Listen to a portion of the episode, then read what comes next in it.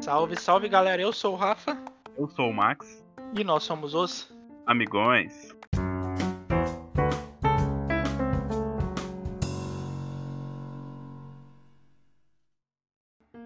Salve galera, mais uma semana, mais um podcast dos Amigões aqui para vocês. E hoje, especialmente, estaremos trazendo um filme um pouco diferente, mas muito conhecido pelo diretor.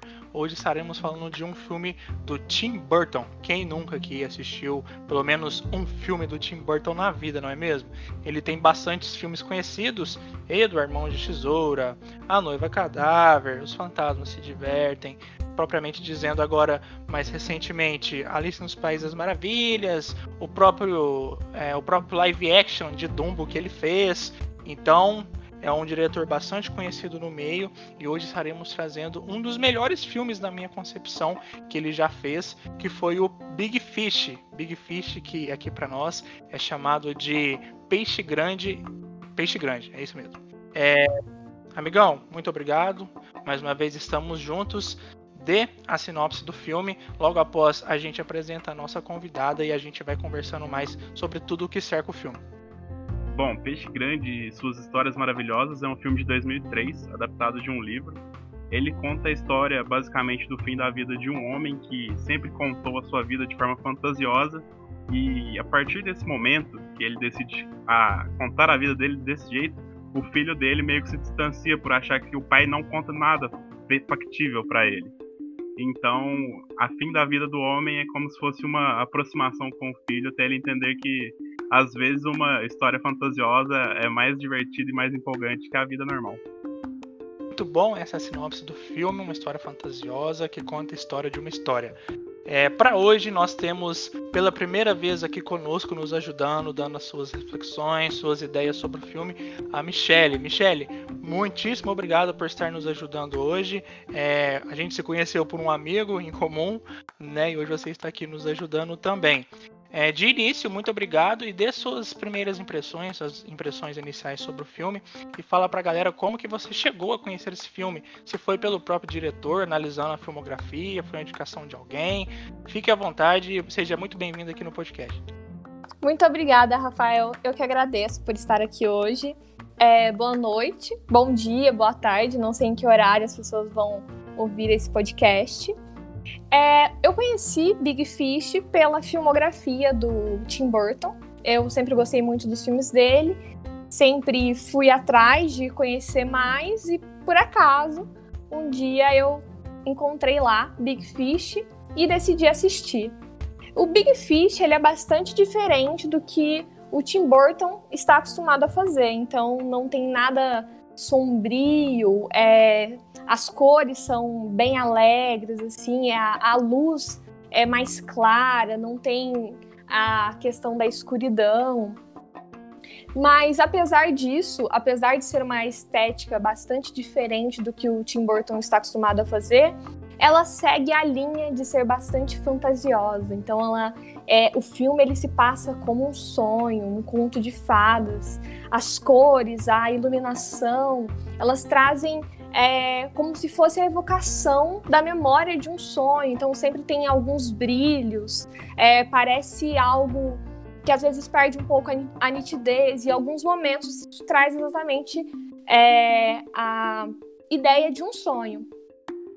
E para a construção, assim, de modo geral, desse universo mágico, o Tim Burton ele acabou recorrendo a vários elementos que já são aceitos socialmente como fantásticos. Então, ele, no, no filme tem bruxas, é, irmãs siamesas, é, sereias, todas as figuras do circo. Então, palhaços, leões, Globo da Morte, coisas assim extraordinárias, fantásticas, tudo isso ajuda a compor esse cenário de uma vida grandiosa, né? De uma realidade grandiosa. Então, é uma cidade onde reina a harmonia, quase como uma utopia total. O espírito de alguém que encarnado num, num peixe, esse peixe que tem tantas formas em momentos diferentes.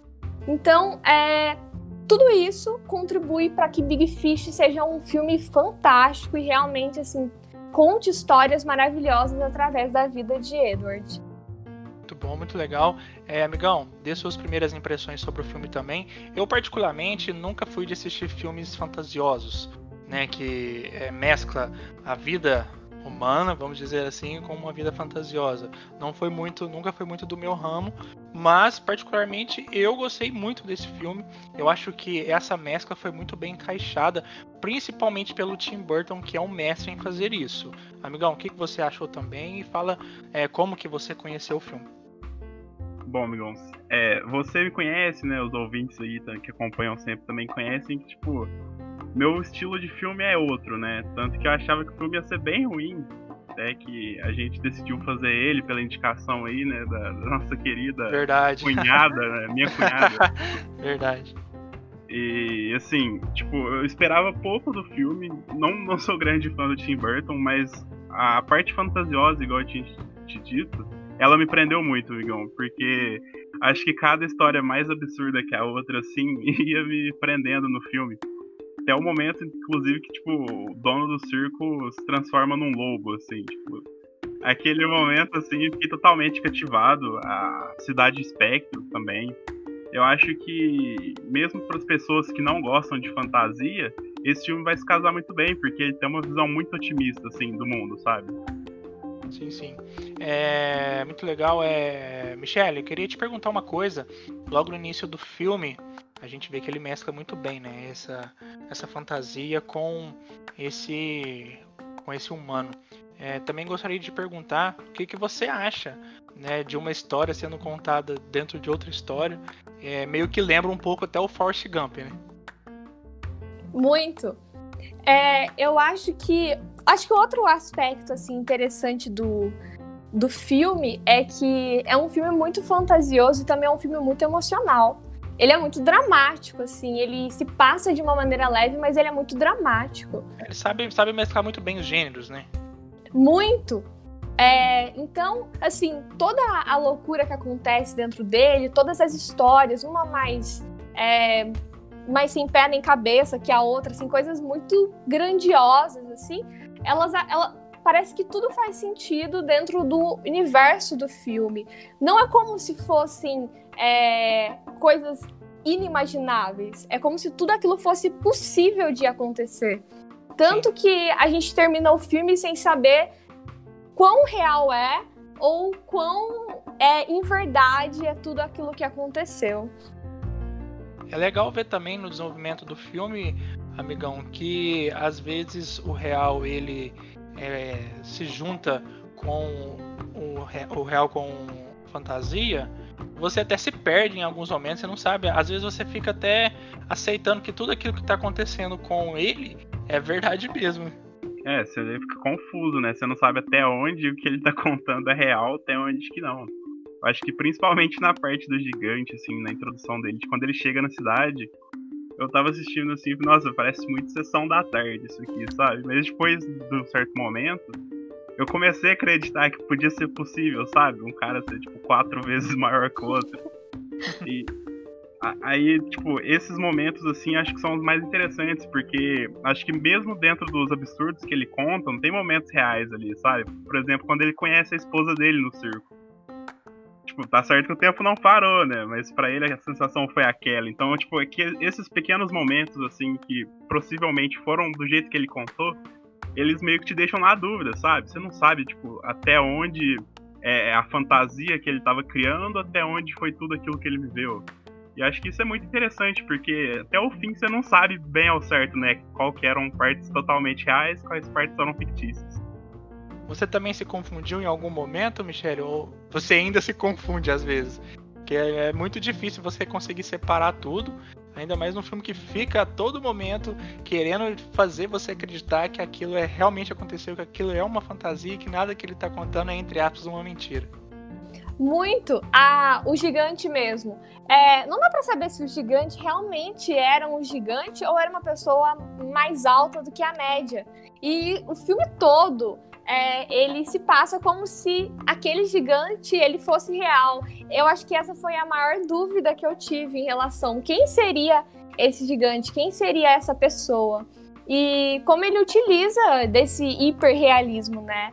Igual o Max falou a questão do a questão de quando ele conhece a esposa dele, é uma coisa hiper romantizada, assim. Não foi exatamente aquilo que aconteceu, mas exatamente de como ele sentiu, assim, a amplificação desse sentimento dele, assim, de uma romantização uma total. Muito linda aquela, a forma é... que aquela cena foi criada foi muito bem feita. Exatamente isso. Então, eu acho que assim, existem muitos elementos que confundem a gente o tempo todo e deixam algumas dúvidas que levam a gente até o final se perguntando se é real ou não. As irmãs siamesas que se revelam depois como gêmeas. Verdade. Muito legal. Eu até comentei com você, né, amigão, que para mim ele é o Nelson Rubens, né? Ele aumenta, mas não inventa, né? Então é. ele vê essas coisas, mas ele sempre aumenta para ter mais ação, para ser mais romântico, para causar mais medo, né? Como é o próprio caso do gigante, assim, tipo, na caverna do gigante cheio de osso de boi, sabe? Quem consegue comer um boi inteiro? Então, verdade, muito bem, muito, muito bem lembrado. É, é, amigão, gostaria que você comentasse um pouco mais sobre as linhas temporais. A gente tem duas linhas, né? Tem uma em que o personagem principal ele tem mais ou menos uns 18, 20 anos no início, quando ele está contando a sua história, e depois um pouco mais para frente, quando ele está na atualidade, onde ele está sempre conversando com o filho, com a esposa e tal. Queria que você falasse um pouco sobre o Ewan, né? O Ewan McGregor, que fez Star Wars, fez Transporting. É... Sempre que ele aparecia em cena, aparecia sorrindo, tinha uma autoconfiança muito, muito legal, sempre querendo fazer altas aventuras pela vida e no final de sua vida, vamos já spoilando aí, é, ele também está muito bem e nunca deixa de contar suas histórias para quem estivesse ao lado dele. É interessante ver porque ele conta as histórias do ponto de vista dele, né? Então ele jovem sim é uma pessoa sempre sorridente, feliz, tipo, ele encara os medos dele sempre. E é interessante ver que o Ian McGregor foi escolhido porque, de acordo com os organizadores do casting ele era parecido com o Albert Finney, né? Que faz ele no, no fim da vida. Então acho que foi tipo assim, as três versões do, do, do personagem do Ed Bloom, né? Ele criança, ele dos 18, a idade adulta até a velhice, tipo, são bem parecidos. É, fora o resto do elenco, né, amigão? Acho que caiu muito bem. O Steve Buscemi tá muito engraçado como aquele poeta, poeta né, o Norther Winslow. Achei ele muito engraçado. O roubo dele é genial. tipo, eu acho que o elenco foi muito bem casado. 12 anos fazendo um poema de três versos, né? Três versos, que é rosas são vermelhas, violetas são azuis, espectro é linda. acho que criatividade é o que conta, né? Inclusive até o cara que faz o gigante, o cara realmente é grande, né? Ele tem 2,29 metros, então tá bem acima da média. Tá bem acima, muito grande. É, e nessa história, ele conta pra, praticamente quando ele tenta é, buscar algo novo na vida dele. E nesse meio tempo, ele para num circo, né? Antes ele passa numa cidade, depois ele passa num circo. E nesse circo tem até o personagem do Danny DeVito, né? Que cuida de tudo lá. Igual o Max falou, ele se transforma em lobisomem em certo tempo. E lá ele consegue ver a futura esposa dele. E depois, na atualidade, a gente vê que ela é até interpretada pela Jessica Lange. Michelle, você acha que faltou, de certa forma, ou não, um maior desenvolvimento no personagem da Jessica Lange já agora no ou, ou, e quando ela era mais nova também, você sentiu que faltou alguma coisa? Porque ela praticamente fica num segundo plano ali.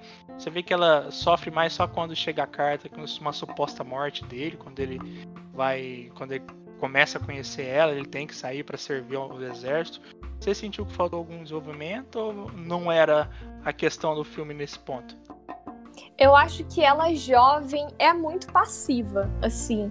As coisas acontecem com ela e ela vê aquilo passando. Então, é, quando ela, quando o Edward aparece, se declara para ela e ela está noiva, sim, ela aceita bem a ideia de é, romper com o noivo para ficar com o Edward. Claro que ele é um cara incrível e que demonstrou assim o quanto ele queria estar com ela, assim, fez coisas incríveis, mas ela aceita isso de uma maneira muito, muito passiva, muito sem, muito sem emoção, assim. É, em nenhum momento, assim, do filme, eu me lembro de, assim, me emocionar com ela em si, de algo que ela fez que fosse impactante ou que tivesse algum peso na história por uma atitude dela, não como uma musa do Edward, né, não como a esposa dele. Então acho que faltou bastante o desenvolvimento dela, principalmente quando ela era jovem. Depois, já mais velha, ela fica como uma esposa mesmo, né? Alguém que vê a vida extraordinária, assim, do marido, que vê as histórias que ele conta e que apoia elas, mas nada além de ser uma esposa, né? Exatamente. É, Migão, você concorda com a Michelle? Acha que faltou um pouquinho de desenvolvimento para ela? Eu acho que sim, mas aí eu, eu meio que penso assim que a gente tá vendo o ponto de vista do Ed, né? Do Edward. Então, meio que assim, para ele, ele conta a história dele como se tudo tivesse sido fácil, né? Tipo, ele nunca passou por grandes dificuldades assim que você fala, poxa, o cara sofreu em tal momento dessa história. Até mesmo a parte da guerra, assim, que ele conta, ele, tipo, resume de uma forma super simples e fácil. Tipo, ele aprendeu a falar a língua da galera, pulou de paraquedas e conseguiu roubar o plano, entendeu? Então, tipo assim, eu acho que ele sempre resume as histórias, ou então ele adiciona feitos, e acho que por isso que a gente não vê tanto a dificuldade que ele teve. Porque ele passou 3, 4 meses no circo trabalhando de graça, recebendo informações sobre ela, para depois ir atrás dela e falou assim: Poxa, eu, como sou um tolo, eu não desisto das coisas, e vou até conquistar ela. Então, tipo, pode ter acontecido muito mais coisas, né? Mas que pra história dele ficar boa daquele ponto, acho que ele conta só os pequenos, pequenos trechos, assim, sabe? Tipo, ele não se aprofunda nas coisas. Legal. É... Continuando aqui o podcast dos Amigões hoje, estamos falando sobre Big Fish. O filme, Michelle, traz vários gêneros, né? Às vezes a gente nem percebe, mas tem ali um drama, tem é, até comédias em vários pontos. Tem até um melodrama certas vezes, romance. É, para você, funcionou bem? Você sentiu que algum sobressaiu ao outro? Ou foi tudo bem dinâmico, foi tranquilo? O que, que você acha sobre essa mesclagem de gêneros aí que o Tim Burton traz pro filme? Eu acho que, assim, os que mais se sobressaltaram foi a própria fantasia e a questão é emocional, assim, é um drama que se passa sobretudo com o pai e com o filho. Então, nesses momentos em que aparece é, o filho com o pai, a história ela ganha uma narrativa um pouco diferente, assim, se passa num tom mais dramático. É, as cores também mudam, a estética muda. É, quando esse momento acontece. Então, é, eu acho que tem momentos bastante dramáticos e momentos assim de pura fantasia que são trabalhados muito bem. A comédia também, então, é, elementos que são usados dentro do filme para isso, eu acho que tudo isso casa muito bem é, da maneira que o Tim Burton desenvolve. É interessante ver que cada pedaço da história que ele conta tem um gênero, basicamente, né? Tipo, a saída do, da cidade dele, como é uma saída pro desconhecido, tem aquele tom meio de suspense, ele acha a cidade no começo eu vi a cidade com o pé atrás e falei, esse povo é muito feliz, cara. Tipo, deve ter alguma coisa errada.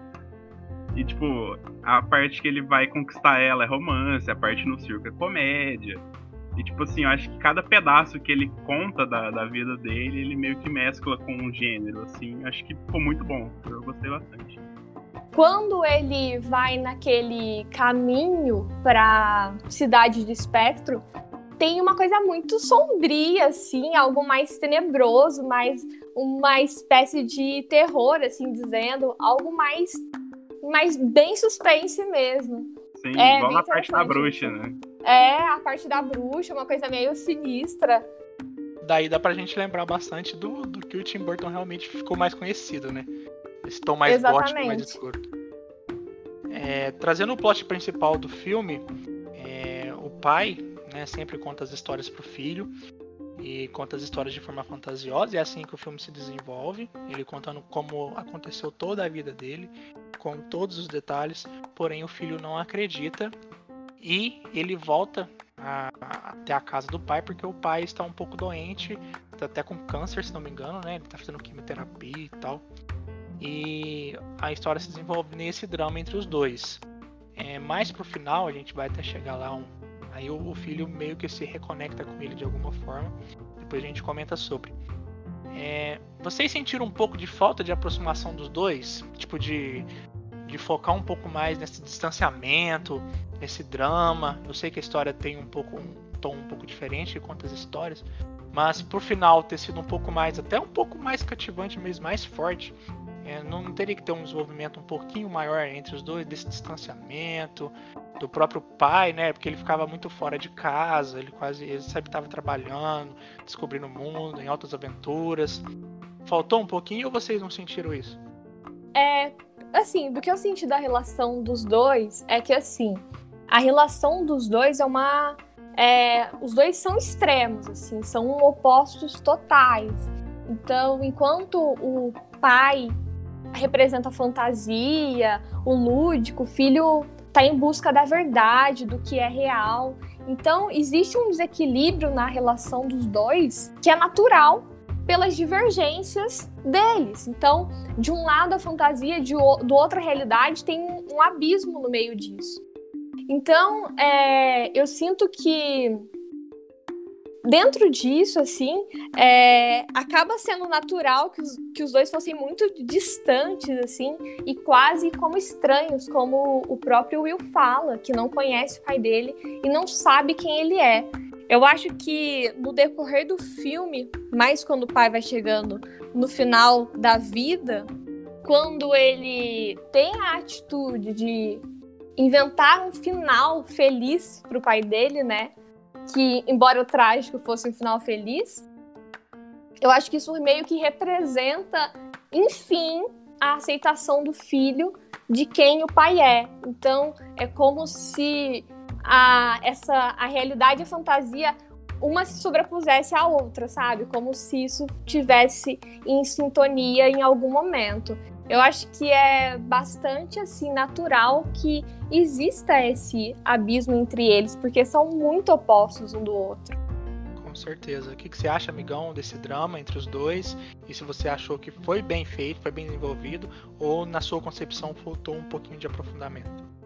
Aí eu acho que se tivesse alguns outros momentos assim de quebra entre os dois, sabe? Porque a partir do momento que eles rompem, né? Ele só fala, ficaram três anos sem conversar e tal. Então, de repente, ele vai para casa do pai para ver se ele realmente conhece o pai dele de fato, né? Mas eu acho que é um negócio assim. Eu até comentei com você que eu acho que o personagem do Will até o final, assim, eu achava ele insuportável, porque, tipo, eu não sei você, mas meu pai me contava histórias e, tipo assim, eu acreditava. Tipo, mesmo se não acreditasse em tudo, não é porque ele tá te contando aquilo que tudo é uma mentira, sabe? Tipo, eu tinha essa visão. Então eu achava ele muito chato, cara. Eu falava, mano, por que, que esse cara é tão malo, assim, de não aceitar nada em nenhum momento. E, tipo, você vê que a própria esposa do, do Edward aceitava, né? Ela comentava, até que depois ela fala que nem tudo que ele falava era mentira.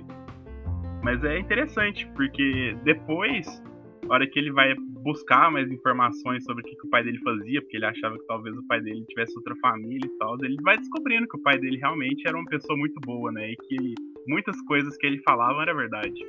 Inclusive, ele foi pra guerra. É verdade. Foi pra feliz, né?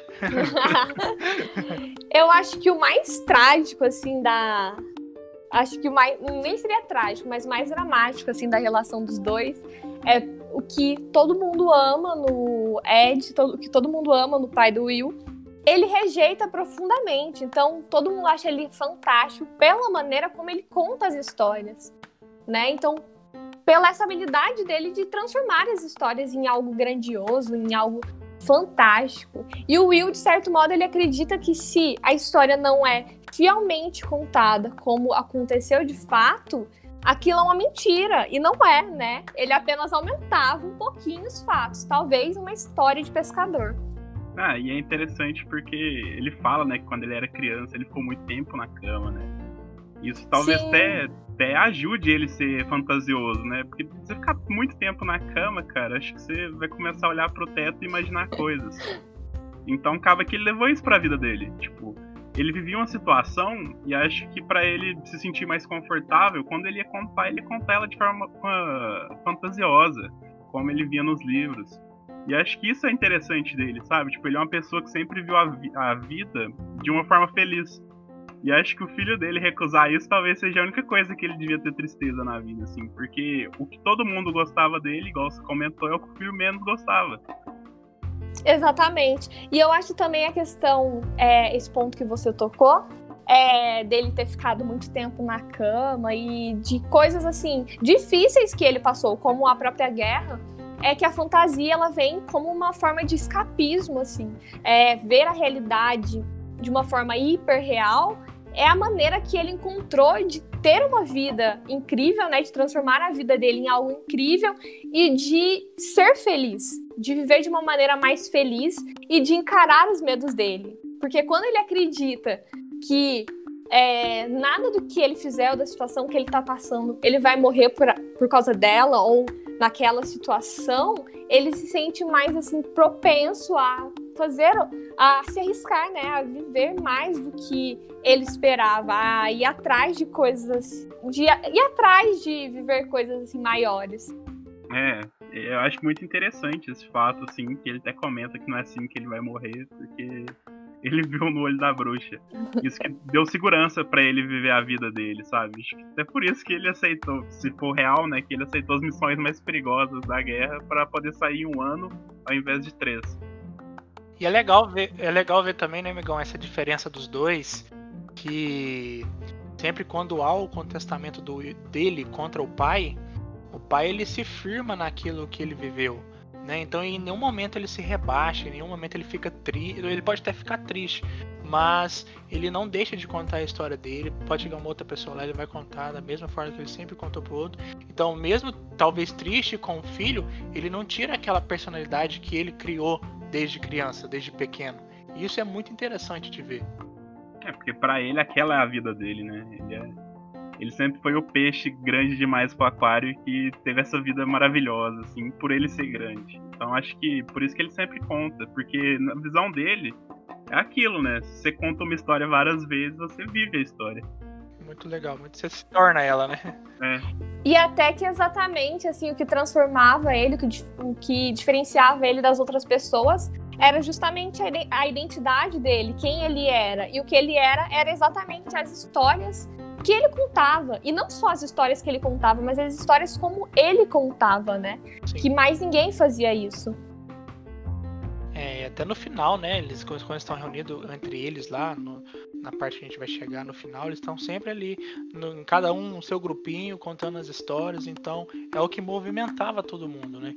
Então isso é muito, muito legal, muito interessante. É, trazendo a, o filme agora um pouco para a parte da, do próprio roteiro, da, da, forma que a história é contada, aqui eu acho que é impecável, né? Porque até eu, particularmente, igual eu tinha falado anteriormente, que eu não, não nunca fui fã desse tipo de, de gênero, de história, a forma que ela é contada te vidra quando você vê se já tá com uma hora, uma hora e dez de filme. Vocês gostaram também? Então, eu achei muito interessante. Eu acho que foi muito acertado começar acompanhando o Edward, assim, tipo, as primeiras histórias dele saindo da cidade, que você meio que tem o background da infância dele ali, você entende algumas coisas que ele passou, e aí depois você começa a ver a aventura que ele teve, né? Porque ele saiu da cidade, saiu com um gigante, e por aí você vai. E a hora que você chega, assim, tipo, com uma hora e meia de filme, você, tipo, ainda tá querendo saber mais pra onde foi, porque mais ou menos é aquela parte que ele já tá mais velho, assim, depois do roubo do banco que você fala assim, poxa, mas esse cara teve a vida, tipo, a melhor vida que um americano poderia ter, sabe? ele passou por tudo interessante que pode ter. Ele saiu da cidade dele, ele foi pra cidade grande, ele não tinha nada, ele foi pra guerra, ele conquistou o amor da vida dele, ele fez absolutamente tudo que você pode pensar. E é uma forma muito dinâmica, né, amigão? Não sei você, mas acho que as histórias são sempre rápidas, elas nunca se aprofundam muito tempo nelas assim. E isso traz muito dinamismo, assim, porque você sempre quer saber qual vai ser a próxima. Acho que os únicos momentos, assim, tipo, mais devagar são os momentos dele com o filho, assim, na, na parte mais velha. Mas é interessante. Eu acho que o principal também é a felicidade que ele tem em contar histórias pra nora dele, né? Porque ela é uma nova ouvinte para ele poder contar todas as histórias de novo. O que, que, você acha, Michelle? Como que você é, avalia o roteiro do filme? Eu acho que até é, pelo Tim Burton ele mesclar muito a questão dos gêneros, é, é, esteticamente, ou a dinâmica mesmo das histórias, como elas são diferentes entre si, entre si isso torna o filme muito mais. É, acelera assim, o, a maneira como o filme acontece e torna mais, mais sutil assim a, a duração dele. Então o filme passa de uma maneira que, como o Max disse, poderia ter mais, sei lá, uma meia hora a mais ainda para finalizar a história que a gente aceitaria bem pela maneira como ele constrói, por essa diversidade de gêneros, pela dinâmica do filme, tudo isso contribui para que seja um filme que aconteça de uma maneira leve, que não seja um filme arrastado, apesar da densidade da história, da densidade dos acontecimentos. É, e até tem duas horas, né, amigão? Eu achava que ia demorar muito pra assistir o filme. Sim, sim. Aí comecei a ver o filme, ele pescando peixe, sim, eu falei, mano, que é isso daqui? O que tá acontecendo aqui? Realmente é um filme de pesca, né? Mas aí eu fui me sendo cativado pela história, assim, cara, e a hora que eu vi, acabou o filme, assim, acabei chorando. Já tava chorando, né? Falei, nossa, mas passou rápido, cara. E, e é muito bacana isso, porque ele mescla várias, como você disse, né, ele tem as duas linhas, linhas temporais, ele mescla ela muito bem. E a história vai indo. É super interessante ver a vida dele. Com certeza. Michele, você. Não sei, você gosta mais desse tipo de filme de fantasia? Já, já é mais seu jeito? Você gosta mais? Ah, eu não sou tanto de filme de fantasia, não. Eu gosto mais de filmes assim de drama mesmo. Filmes mais, mais dramáticos, é, melodramáticos, esses filmes assim. Gosto mais de um bom drama. Porque eu tava reparando no filme, eu tava reparando que é, eles usam uma trilha sonora a todo momento, sabe? Todo momento tem uma trilha sonora, joga lá, independentemente do que ele está passando. Quando é um momento mais triste, quando é um momento mais doloroso. Eu tenho uma trilha sonora durante o filme quase todo. É, isso incomoda você, você? Às vezes eu tava até me incomodando, porque eu sabia que era uma cena triste, mas parece que tinha que ter esse foco ainda, que era mais uma cena, colocando mais uma trilha sonora super melancólica. É, eu não sei se esse é o, tipo de trilha sonora que se usa nesse, nesses filmes, mas às vezes eu ficava um pouco incomodado com isso, não sei você. Eu acho que a trilha sonora, ela vem pra, não sei, pra, pra objetificar exatamente o que se pretende com aquela cena. Eu acho que por ser um filme muito muito leve, assim, muito um filme que seria a sessão da tarde, que qualquer Sim. pessoa sentaria no sofá e assistiria, seja uma mãe, um pai, uma criança, qualquer um que fosse assistir o filme, é, eu acho que a trilha sonora ela vem para deixar isso mais óbvio, sabe? De que aqueles são os sentimentos do momento, então felicidade, tristeza e para não ser algo que se pense tanto a respeito. Não sei, é, é como eu me sinto. Em relação à trilha sonora, eu acho que até que foi tranquilo, porque eu já vi outros filmes que a trilha sonora é muito discrepante, assim, momentos que precisava de um silêncio que não existiu. Então até que eu me adequei bem a ela. Legal. O que, que você acha, amigão? Você se sentiu incomodado ou nem percebeu? Não, porque foi, achei bem tranquilo, amigão, porque, tipo, não destoa, né? Então, tipo assim, tá certo que usam com excesso, né? Mas não destoa. Se o tom é dramático, a trilha é dramática, lenta, tipo, com batidas tipo, marcadas. Quando vai pro, pro suspense, assim, tipo, tem muita cara de trilha de caça-fantasma, sabe? Sim. Aquela parte do boss. Pior que é. É verdade. Então, tipo assim, eu acho que tá ali pra acentuar, tipo, a sensação que o filme tava passando pela cena, a trilha sonora vem e amplifica, porque, igual a Michelle mesmo falou, é um filme de família, tipo, é um filme pra assistir domingo maior, assim, domingo... almoço de domingo vamos assistir esse filme. É isso, tipo, acho que pro, pro grande público, acho que é algo que é, é muito bom, sabe? Pra quem não tem costume de ver tanto assim, tipo, aquilo ali deixa claro, cara, tipo, é pra você sentir tristeza agora pelo personagem, porque tá com um drama muito forte. E é isso. Ótimo. Ela até foi indicada pro Oscar, né, amigão? Foi indicada como a melhor trilha sonora. Sério? Não, não. Meu Deus. Meu Deus. Só pra me criticar, eles indicaram essa pro Oscar, amigão. E falando isso, assim, em relação à trilha sonora dela estar tá acompanhada o tempo todo justamente por isso, de ser um filme bem família, assim, é o que faz pensar também em relação aos personagens que a gente discutiu anteriormente, de que realmente, às vezes, é a questão da própria esposa ou dos outros personagens coadjuvantes de que eles não mereciam tanto destaque, porque é um filme que ele não apresenta tantos pontos de, de conflito, assim. Não existem muitos conflitos dentro do, do filme. É um filme bem feliz, é um filme para você assistir e se sentir bem depois dele. Então eu acho que é até por isso que os personagens eles não são tão dramáticos, estão sempre ali para é, ajudar a, a construir a história do Edward em si. É, eu até ia comentar agora, eu ia até falar com vocês sobre a personagem da Helena Bonham Carter, que ela é no, no passado, quando ele tá indo para suas aventuras, ela tá bem pequenininha naquela cidade toda esverdeada. Como que ela chama aquela cidade mesmo? É, Espectro. Espectro. Espectro, exatamente. Então ela é uma menina bem pequenininha, até fala da diferença de idade, né? Ela tem Quando 8, tiver 18, vai ter. Exatamente. É, pra mim, o personagem dela foi praticamente quase que, vamos dizer assim, inútil. Ela tava lá só pra mostrar mais uma obrigação e ele não deveria trair a esposa. Ele tava lá pra, ela tava lá pra isso pra mim. Eu achei um pouco desperdiçado. Mas se for levar nessa concepção de vocês, né, de que era levado mais pro personagem principal e as histórias dele, e como ele era bom, e como ele foi bom a vida toda, faz um pouco de sentido, né? O que, que vocês acham do personagem dela? Eu acho que ela, como criança, assim, é uma criança muito normal, assim, que, que gosta de estar com a família, nada demais. Eu acho que quando ela cresce, ela mostra como o Edward mudou a vida dela, porque ela passou a vida esperando ele.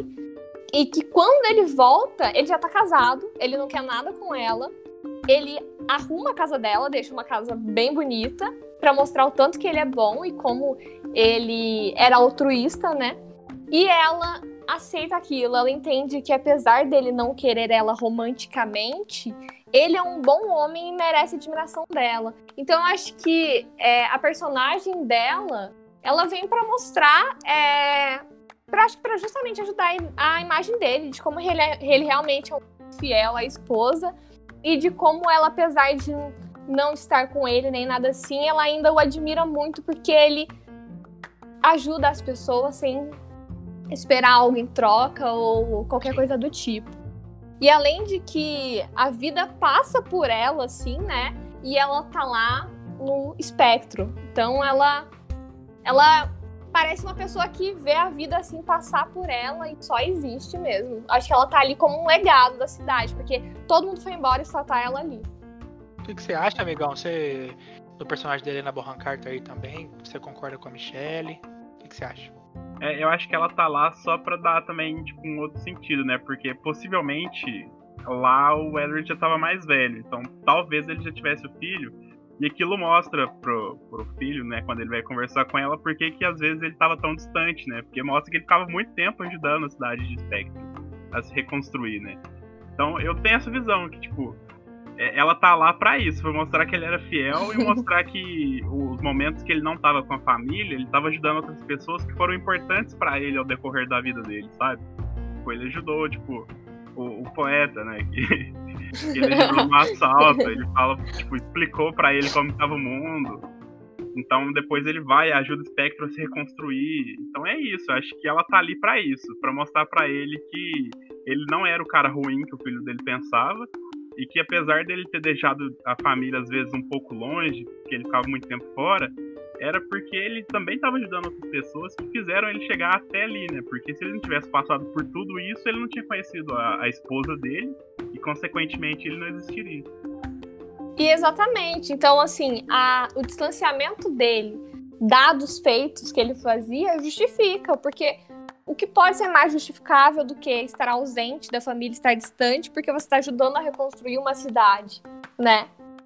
Exato. E uma cidade que foi importante para ele, né? Querendo ou não. Muito.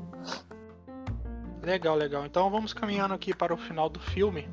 É, logo após o personagem do filho do Will, no caso, começar a cair um pouco na, na realidade de tudo que está acontecendo tentando entender melhor a vida do pai.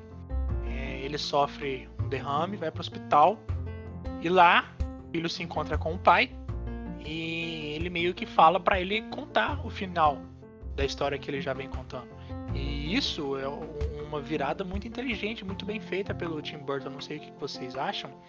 E aqui eu fiquei super emocionado, até porque o filho cai na real, entende quem era o pai, entende que aquilo era importante para ele e em algum mesmo que seja, sei lá, por dois, três minutos ali, é, ele dá um, um orgulho assim, sem palavras pro pai. Queria que vocês comentassem sobre isso e também o que vocês acharam do final do filme. É, Michelle, pode ir primeiro aí. Eu acho que esse momento, assim, é, essas cenas que se seguem desse momento são as mais simbólicas, assim, do filme, as mais emocionantes.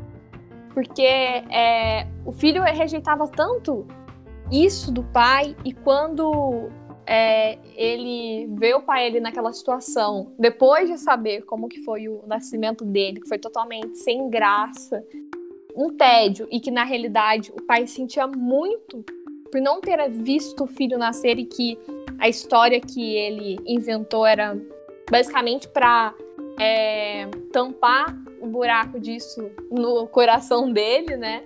Eu acho que quando ele opta por contar a, a maneira como ele morre, assim, quando ele é, conhece o pai de fato, quando ele vê que as histórias do pai são basicamente o legado dele, eu acho que assim é, é incrível, é a, a parte mais emocionante do filme.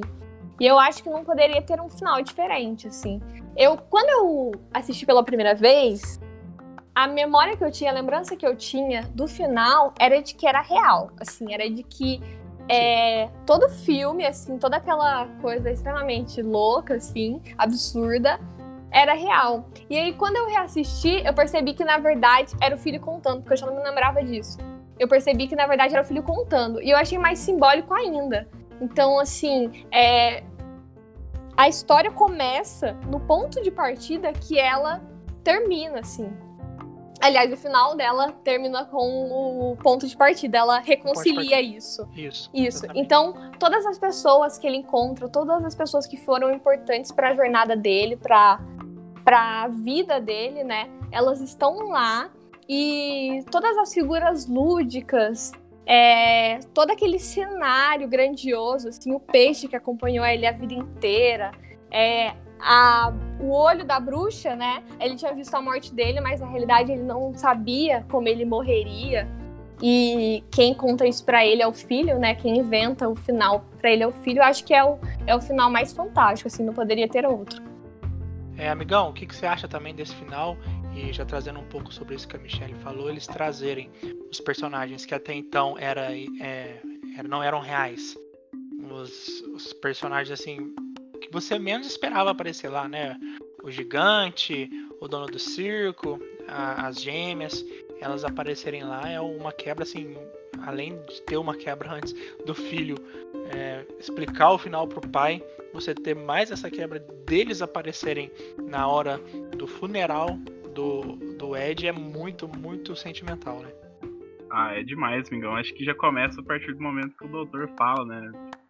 conta a verdade, assim, e fala que às vezes as histórias contadas, tipo, com fantasia são melhores que as normais, né? E assim, tipo, é como. Acho que o que o Will sente, você consegue sentir também. Porque você vê que ele desprezava tanto aquilo, e no fim ele percebe que aquilo tinha um valor, tipo, que agrega, sabe? Tipo, ele contava com tanto orgulho a história do peixe, porque ele não pôde ver o filho dele nascer de fato. E é muito interessante, porque toda a sequência dele, deles fugindo do hospital, assim, eu acho que é, é, é, é, muito muito emocionante mesmo, de fato, assim, tipo, toda é a parte. É, tipo, não consigo nem descrever, mas acho que tipo, é a melhor parte do filme é aquela, assim, tipo, você vê de fato agora o filho contando a história pro pai, como o pai contaria pro filho. Então, tipo, você vê que a partir daquele momento ali é um novo Will, e é interessante ver, né, o final, que você vê que é o cara, chega o gigante, ele é grande, mas ele não é uhum. quatro vezes maior que o Edward. Chega as gêmeas, mas você vê que elas não eram gêmeas siamesas, por aí vai. Acho que o único detalhe que eu fiquei pensando assim um pouco é que o dono do circo ele já era meio velho, né, antigamente. E ele chega mais ou menos na idade da da Jenny, né? E a Jenny era uma criança quando ele saiu, ele saiu da cidade, foi pro circo. Então, tipo, foi, eu... poxa, era pro cara ser mais velho aqui. Eu fiquei pensando nisso. Alguns personagens estão muito novos pro. Então. pro final. Mas é isso, acho que é muito interessante. Acho que, tipo, a própria esposa do Will, né, ela reponta para ele, na hora que ela vê as gêmeas, né, que você vê assim, de fato, o pai uhum. dele passou por muitas coisas, tá certo que ele aumentou, mas ele não mentia, sabe? Tipo, ele aumentava as histórias, ele era fantasioso, ele sempre gostou disso, ele era um contador de histórias. Verdade. O mais simbólico que... aqui também, né, Michelle, te cortando rapidinho, já te perguntando. Pode falar. E além de ter isso, deles chegarem é, você vê que esses personagens que apareceram no final, é, de alguma forma, eles também foram infectados pela história do próprio Ed. Então fizeram de alguma forma alguma diferença nas próprias vidas. E eles com certeza compartilham isso com inúmeras e inúmeras pessoas, compartilhavam. E eles se encontrando lá é uma nostalgia que não tem nem palavras. Né? É, algo que eu achei muito bonito, assim, que o Max me lembrou da cena da cadeira de rodas no hospital, é que apesar dele, do Ed estar indo morrer, né? Apesar assim, do, da morte dele ter chegado, é como se ele fosse de encontro a ela. É, o final é uma celebração à vida, né? É uma celebração aos encontros, às histórias. É muito especial a maneira como isso acontece. Assim, é muito mais uma. Te dá muito mais um gás de viver a vida de uma maneira grandiosa, de uma maneira incrível, assim, tentando tirar o máximo de proveito da, das coisas que acontecem cotidianamente. Então eu acho que isso realmente é o mais bonito do filme, assim, como ele termina em forma de celebração da vida, mesmo que fosse a morte ali. Legal, legal. Até porque o personagem dele tipo, sempre contou tudo que ele passou de forma tipo, muito bem humorada, né? Ele sempre tava com um sorriso no rosto. Eu acho que não seria a morte dele que ele ia se deixar bater e ficar triste, sabe? Tanto que o filho dele entende, né? Ele sempre, em todo momento das histórias dele, ele sempre foi sorridente, ele apanha rindo pro ex-noivo da, da esposa dele. Então, tipo, ele era um cara feliz, eu acho que ele leva essa felicidade pra morte. Então o filho conseguiu captar, tipo, pelo menos o como era o Edward das histórias para contar aquele conto para ele no final.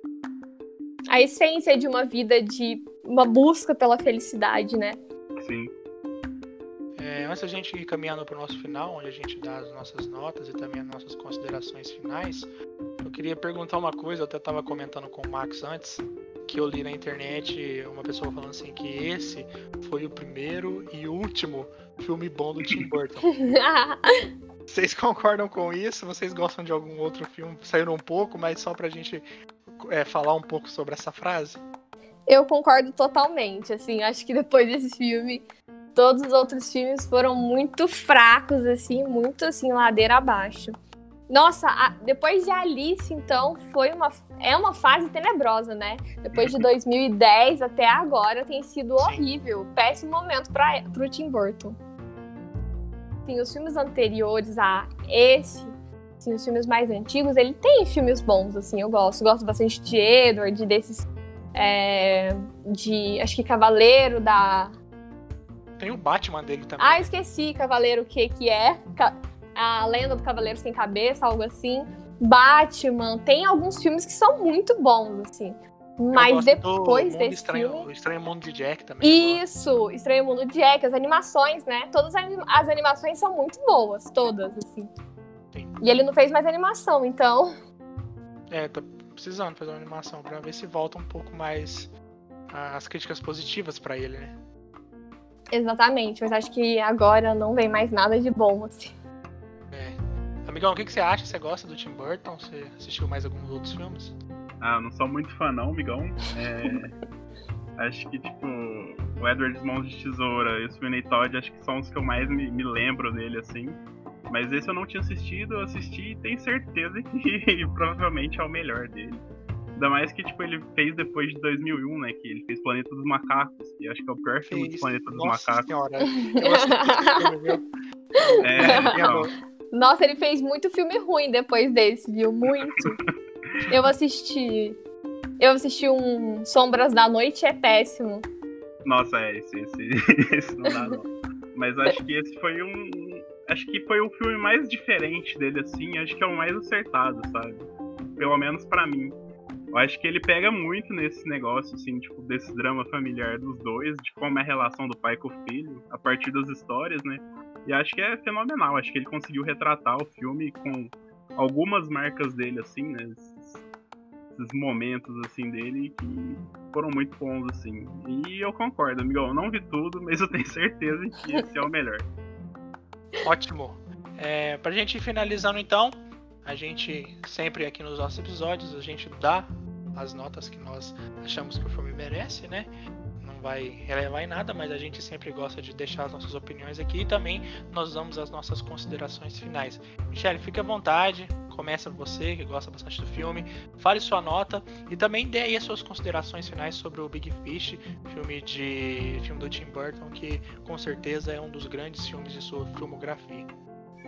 Eu acho que Big Fish é um filme assim para qualquer pessoa assistir em qualquer momento da vida, assim, que é um filme que dá muita vontade de se arriscar mais, de viver coisas inesperadas, assim, de se jogar em algo novo.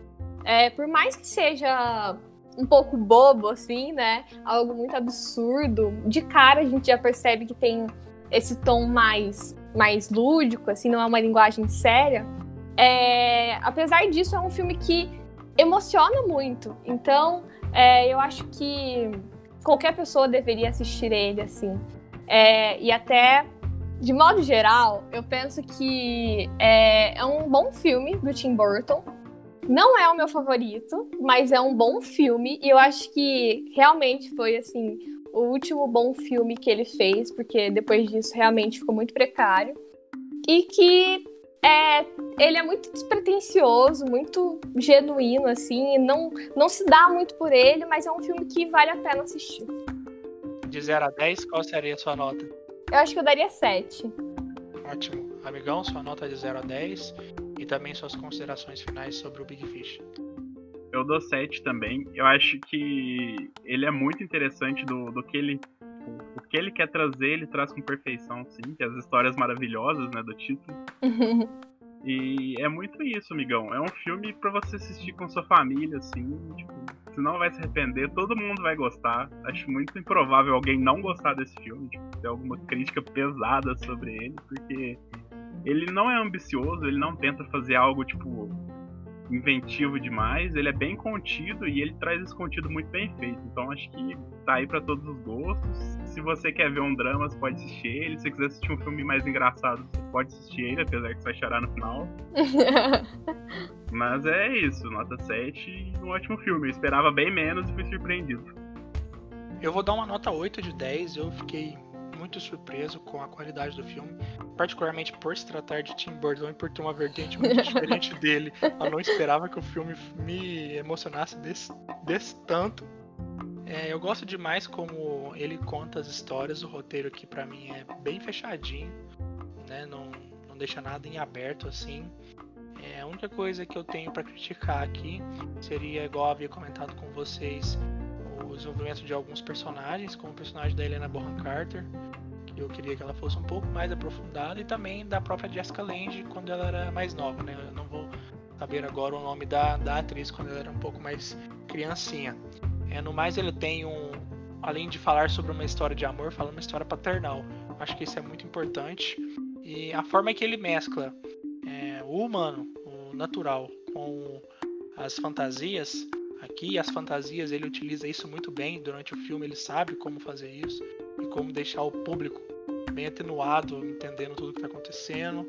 E aqui é fantástico, eu particularmente gostei muito. É, no mais, é isso, tem um final muito muito interessante, né? A gente, igual o Max falou, a gente chora mesmo, não tem como. E é uma lição de vida aí para quem não gosta do pai, para começar a gostar mais do pai, porque eu tenho certeza faz falta, igual nosso amigão Max aqui já não tem mais o pai, né, amigão? Com certeza Sim. esse filme te, te, te, choca de alguma forma. Eu trouxe boas lembranças porque meu pai era muito parecido. Ele tinha umas histórias assim, muito improváveis, mas diferente do eu, sempre acreditei em tudo. Exatamente. Acho que essa é, é a grande mensagem do filme. É, pessoal, pra gente encerrar aqui, mais algum adendo? Vocês querem acrescentar mais alguma coisa? Alguma curiosidade, amigão, Michele? Ah, eu acho que para finalizar, assim, só pra... uma coisa que eu lembrei aqui é que o que eu acho, o que mais me toca assim no filme é que ele na realidade não sabia sobre a morte dele e que ele o tempo todo ele buscou superar os medos dele. Eu acho que essa é uma grande lição assim, que ele nunca soube como ele iria morrer, mas ele sempre escolheu superar os, os medos dele e acreditar de que aquilo não faria ele morrer, mas aquilo deixaria ele mais forte, levaria ele a lugares assim mais grandiosos. Amigão, algum adendo? Não, amigão, tranquilo. Beleza, galera? Então estamos encerrando agora mais um episódio aqui do podcast dos Amigões, falando sobre o filme do Tim Burton, que destoca um pouco, desfoca um pouco de tudo o que ele já fez. É, quero agradecer aqui principalmente a Michelle, primeira vez aqui no podcast. Espero que você tenha gostado e com certeza espero que você volte mais vezes aqui para conversar conosco. Muito obrigado, Michelle. Eu que agradeço, Rafael e Max. Valeu, amigão. Mais uma vez estamos juntos. Mais um episódio aqui do podcast dos Amigões. Semana que vem estaremos de volta falando sobre Fleabag, né? A série que todo mundo vem pedindo pra gente falar aqui. A galera, nossos amigos aqui, estão sempre pedindo pra gente falar sobre Fleabag. Estaremos então semana que vem falando sobre a série Sensação do Momento, criada, é, dirigida e protagonizada pela Phoebe Waller-Bridge. Amigão, dê as redes sociais aí do podcast dos Amigões. E também muito obrigado mais uma vez por estarmos batendo a cota semanal aí. Obrigado, amigão, mais uma vez aí, mais uma semana juntos. Obrigado, Michele, primeira pessoa da minha cidade participando do podcast. Olha aí. legal, Não sabia legal. disso. É um encontro aqui. a primeira sempre uma galera de passo, assim, de mais longe, né? Tem gente até do sul, mas primeiro espero que você volte mais vezes aí para auxiliar a gente. Será um prazer. É, totalmente. É, siga o podcast dos Amigões no Instagram. O Amigão Rafael sempre acompanha as mensagens. Também siga o podcast dos Amigões no Spotify ou qualquer outra plataforma de podcasts que vocês ouçam, né? Estamos em quase todas e é isso. Até semana que vem. Lembrando que toda quarta-feira a gente também lança um episódio sobre o podcast dos Amigões Indica, onde indicamos é, um filme, um anime, uma série, é, um episódio bem pequeno de 10 a 15 minutos para você assistir algo diferente na quarentena. Beleza? Valeu, um grande abraço e até a próxima. Tchau, tchau.